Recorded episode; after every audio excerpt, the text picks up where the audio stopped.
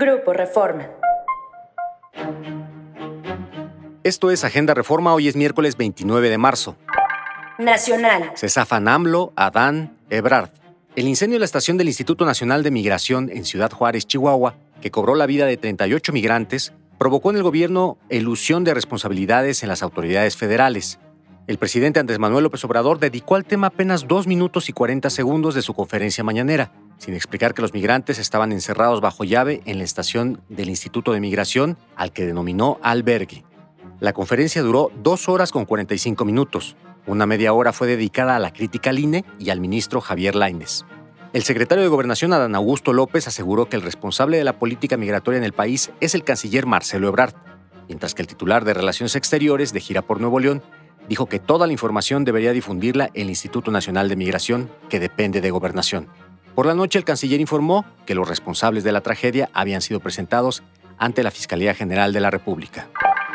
Asfixia en negligencia a 38 migrantes.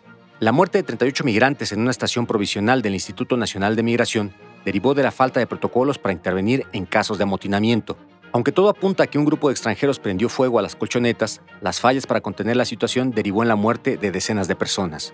Un agente de migración que estaba asignada a esa área no se encontraba en el lugar cuando inició el fuego y era la única que tenía las llaves para liberarlos. Negocios. Lidera Volaris desfase en horarios oficiales. El 20% de los horarios comerciales que manejan las aerolíneas incumple con la asignación establecida por el Aeropuerto Internacional de la Ciudad de México, y la que más lo hace es Volaris. Esto lo revela Carlos Velázquez, director general del aeropuerto capitalino, quien precisó que se asignan 455.520 horarios a las líneas aéreas y Volaris incumple con 35%, Viva Aerobús 15% y Aeroméxico 5%. Para el directivo, los horarios comerciales que manejan las líneas aéreas son ilegales e irreales, situación que espera que se solvente en una semana. Nacional. Alcanza cifra récord violencia contra prensa. Durante el cuarto año de la administración de Andrés Manuel López Obrador, los ataques a la prensa alcanzaron un nivel sin precedentes al registrarse 696, es decir, uno cada 13 horas, informó la agrupación Artículo 19.